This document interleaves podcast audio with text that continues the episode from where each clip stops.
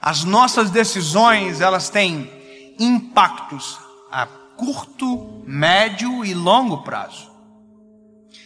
Eu vou te contar uma faceta da história da minha família. E talvez seja a história de milhares de famílias, aonde uma decisão errada na frente trouxe consequências muito graves. Porque existem reflexos do que fazemos, repito, no curto, no médio e no longo prazo. Coisas simples, sabe? Coisas que às vezes parecem ser até simples demais, mas que são importantes e que definem a nossa trajetória. Você já viu aquelas histórias de filme aonde um detalhe de uma caderno que cai no chão, já viu? Aí a pessoa baixa para pegar o, ca o caderno e dá de cara com o amor da vida. Já viu? Qual que é a particularidade da história? O caderno. Você vai dizer, como assim? Não entendi. É que se não levasse o caderno, não tinha caderno para cair. Se não tivesse caderno para cair, não abaixava. Se não abaixasse, não via.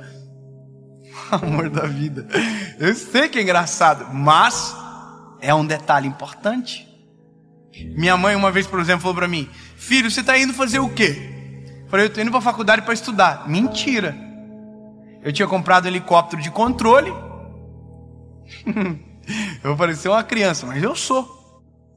Eu comprei o helicóptero de controle e eu queria para tarde da faculdade para matar tempo e ficar brincando. Minha mãe falou: Tu vai estudar mesmo? Eu falei: Eu vou, mãe. Mentira. O helicóptero estava atrás do banco do carro. Entrei no carro e fui estudar. Mentira. Fui brincar com o helicóptero. Quando eu estava na rua, bateram no meu carro. Aí você vai dizer: Meu Deus, nada a ver. Ué, como não? Se eu não tivesse mentido para minha mãe, se eu tivesse falado a verdade, ela não ia deixar eu ter ido.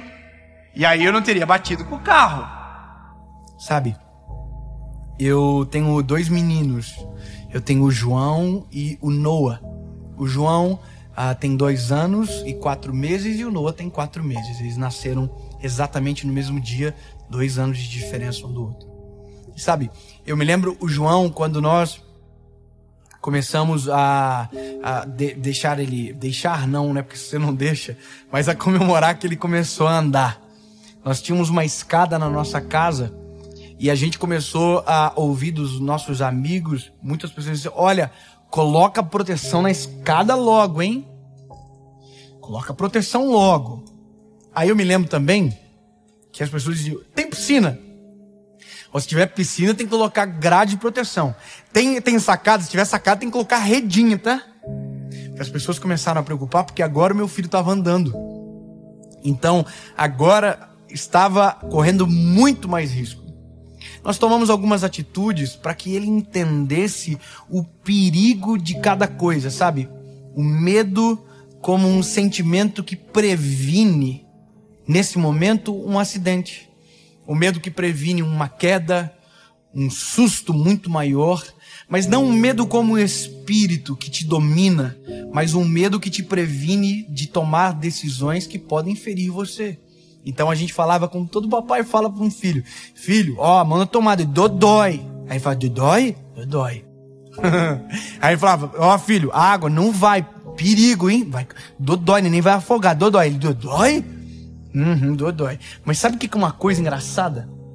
Teve um dia que eu avisei ele de algum perigo, de alguma coisa. E pela primeira vez na vida ele teve o dodói a qual eu havia prevenido ele. E quando ele caiu, chorou. Eu não me lembro exatamente a cena, aonde foi, mas eu me lembro que ele disse: Dodói, papai, dodói. Pois é, dodói, papai avisou.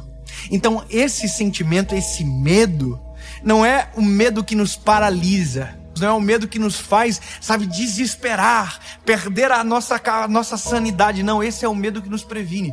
Esse é o medo natural. Esse medo a gente não pode perder. Por que, que ah, o bom nadador às vezes é o que morre afogado? Porque ele perdeu o medo. Então, perder o medo nem sempre é bom. Nós precisamos desse medo, porque é isso que nos mantém muitas das vezes seguros. Aí você vai dizer, bom, David, mas aí você está dizendo o tempo todo agora, durante alguns minutos, que ah, perder o medo é, não é bom perder o medo, e o tema da mensagem é perca o medo. Aham, perca o medo. Como assim? Perca o espírito de medo. E esse espírito de medo é totalmente diferente de tudo aquilo que eu falei até agora. Se você parar para pensar na nossa vida, nós só valorizamos quando aquilo que estava nas nossas mãos vai embora. E nas nossas mãos não tinha valor, mas quando vai embora a gente percebe o valor que tinha, mas que nunca falamos quando nas nossas mãos estavam. E essa é a realidade do ser humano. Nós não olhamos com um olhar sensível para aquilo que temos, para o que somos. Nós precisamos de dor, nós precisamos de perda para verbalizar coisas que os nossos sentimentos ocultam, às vezes até mesmo de nós. Observe que nós estamos vivendo um tempo de perdas agora. Quanta gente tem morrido para essa doença? Já parou para pensar que tem muita gente que só descobriu o valor da mãe quando o Covid levou embora? É dolorido falar isso. Mas já parou para pensar que tem gente que só vai entender a preciosidade da vida quando a de alguém de muito perto for ceifada? Eu não sei se você já teve a experiência de ir a um velório, mas vá a um velório, é pedagógico. Você sai do velório muito mais amoroso. Você sai do velório muito mais sensível, muito mais grato. Você agradece o ar que expira quando descobre que a pessoa que está no caixão faltou o ar para viver. Você valoriza o coração que bate no peito. Você valoriza a esposa que você tem. E às vezes só se valoriza quando perde. Você verbaliza às vezes palavras fora de hora. Vá a um velório onde alguém que perdeu o pai e que nunca disse que o amava, para você ver a dor que é. Ele abraça o caixão, ele grita: Eu te amo! Mas essa palavra não surte mais nenhum efeito, porque quem precisava ouvir não ouve mais. Porque tem coisas que só valem enquanto há tempo fora de tempo não vale mais. E por isso essa mensagem ela é para esse período. Eu não estou falando agora só de vida sentimental. Nós não podemos deixar a nossa vida chegar a um momento aonde as esperanças não existem mais, porque aquilo que era para ter sido um tempo, perdeu-se o tempo. Perder para valorizar.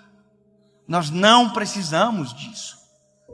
Nós não precisamos, sabe, deixar ir embora para perceber a importância que tinha quando estava perto.